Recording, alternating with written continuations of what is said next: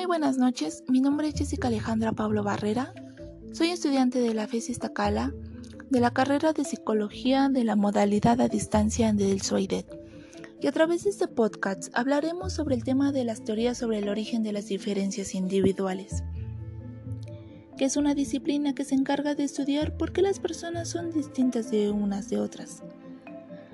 Así que llevaremos un recorrido a través de la historia de la filosofía y la ciencia, donde puede constatarse que el hombre siempre ha, sido un, ha tenido un gran interés sobre las diferencias individuales, ya que las distintas habilidades y comportamientos que diferencian a las personas ayudan a establecer nuestra propia individualidad.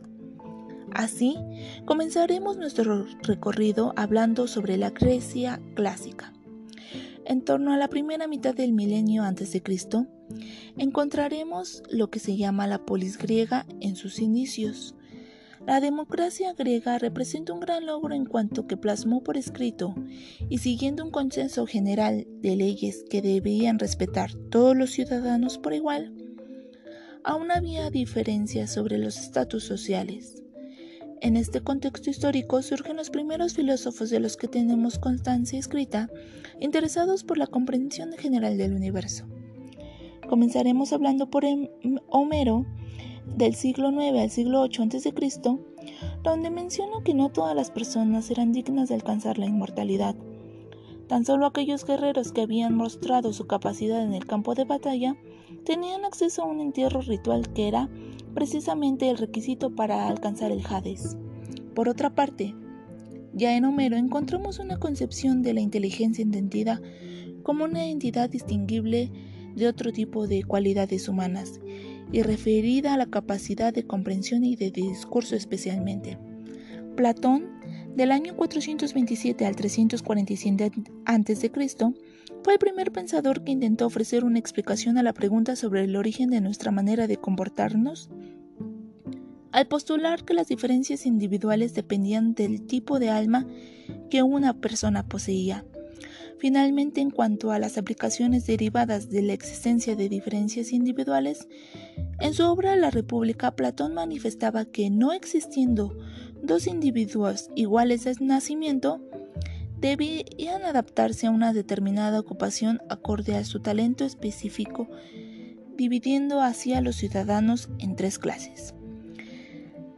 Uno era la élite de los guardianes, en lo que predominaba el alma racional y que constituía la clase dirigente de virtud de la grandeza innata de este tipo de alma y de la educación que se recibía.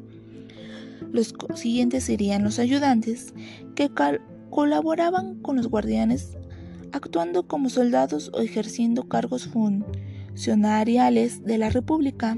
En ellos predominaría el segundo tipo de alma denominada alma irascible, que encontraba su motivación en la gloria y en la fama. Y el resto de los ciudadanos, que serían por naturaleza menos virtuosos y que constituirían la clase productiva, predominando en ellos un tercer tipo de alma apetitiva, que sería perseguida por el propio interés encontrando y siendo dominada por impulsos hacia la comida y el sexo. Para Aristóteles, del año 384 al 322 a.C., discípulo de Platón, la inteligencia estaba fundamentalmente basada en la rapidez de comprensión y entendimiento, lo que ya apuntaba hacia la relevancia de la velocidad de los procesos mentales. Posteriormente, como elemento de investigación de los mecanismos de su inteligencia. Cicerón, del año 106 al 43 a.C., define a la persona como el conjunto de cualidades que hacen a un ser humano apto para el trabajo que debe de realizar, abundando también en lo que puede considerarse el talante predominante que regirá en buena medida el desarrollo del estudio de las diferencias individuales, ya que desde sus inicios la valoración de los individuos en función de sus capacidades y habilidades personales con un propósito práctico evidente, llamada la selección de los más aptos. En lo que se refiere a los primeros planteamientos de cuestiones relativas a las diferencias individuales en la personalidad, especialmente en lo que a las áreas del temperamento y el carácter se refiere, podemos mencionar tres tipos de aportaciones básicas siguiendo la clasificación de O'Neill.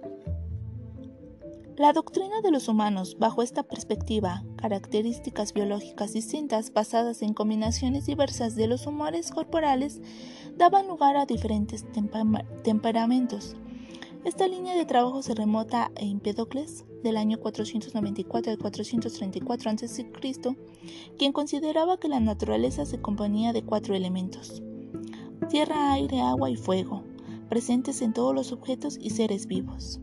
Hipócrates asumió la propuesta de Empedocles, donde los elementos básicos que componen la naturaleza se encontrarían representados en el cuerpo humano en forma de cuatro humores. El primero sería la sangre, el segundo la bilis amarilla, el tercero la bilis negra y el cuarto la flema. Su combinación diferencial en cada hombre hacían una composición de un microcosmos. Hipócrates propuso que el temperamento de un individuo respondía al predominio de alguno de los humores, dando lugar a cuatro tipologías.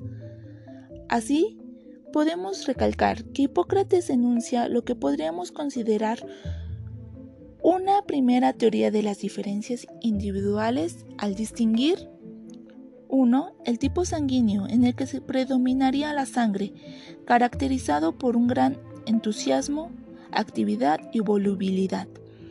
El segundo, el tipo colérico, en el que predominaría la bilis amarilla, representando una gran irritabilidad. El tercero sería el tipo melancólico, en el que predominaría la bilis negra y que tendría una tendencia a la tristeza. Y finalmente el tipo flemático, en el que predominaría la flema del que podríamos destacar las características de apatía y frialdad. En suma, en el mundo griego el valor del individuo se centraba en aspectos de carácter social y colectivo, más que propiamente individuales. Sin embargo, los médicos tuvieron desde siempre un papel importante en el interés por el estudio del individuo. Así, podemos hablar de el siguiente autor, que es Engers Neck, ya que menciona que las aproximaciones fisionómicas y fisiológicas hacen postulados teóricos hacia la orientación en el aspecto externo de los individuos como fuente de información valiosa acerca de sus peculiaridades personales. Así, según Einserk, en estas primeras tipologías basadas en aspectos tales como la preponderancia de un humor frente a otros, las características constitucionales y fisionómicas o la descripción del tipo de carácter manifestado, podemos encontrar de forma muy embrionaria algunos de los principales conceptos sobre lo que los estudios de las diferencias individuales en el área de personalidad han versado y polemizado en el mundo contemporáneo. El rasgo comunidad de descripción individual del comportamiento, el tipo o unidad de rango superior de carácter más fundamental y general, el origen constitucional y genético de estos factores de diferenciación y una cierta evidencia de distinción inicial entre el genotipo y fenotipo, lo que implicaría un interés por la incidencia de los factores ambientales en la determinación de las diferencias individuales.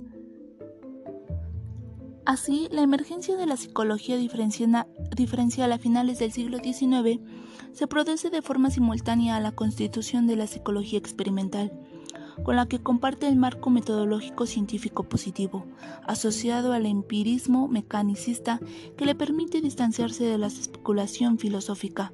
No obstante, el anclaje conceptual y metodológico nos brinda un desarrollo de la vertiente aplicada de las características psicológicas, ya que la gran variedad de planteamientos sobre la personalidad hace que éste se construya y posea gran relevancia para las diversas corrientes psicológicas, debido a que cada periodo histórico el concepto es más estudiado y por ende mejor descrito.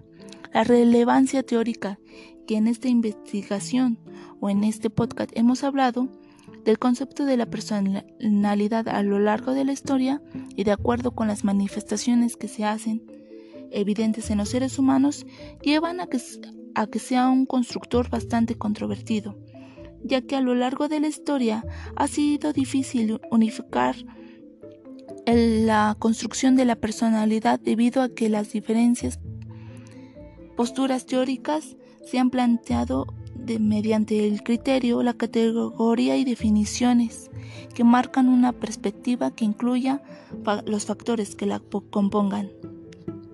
Así que podemos concluir que a medida que ha surgido la necesidad de abordar el concepto de personalidad como una manera de entender el por qué el comportamiento del ser humano, ha surgido también la necesidad de construir y de evaluar las características individuales que han sido modificadas a partir de un medio y con el paso del tiempo para determinar un perfil de personalidad. Con esto terminaríamos este podcast y a continuación voy a dejar la bibliografía que se utilizó para realizarlo. Por autor tenemos a Paniaga M.O del año 2005 en Desarrollo Histórico del Estudio de las Diferencias Individuales en Panguiana. Introducción al estudio de las diferencias individuales de la página 1 a la 45 en España de la editorial Sanz y Torre SL. Eso sería todo y muchas gracias.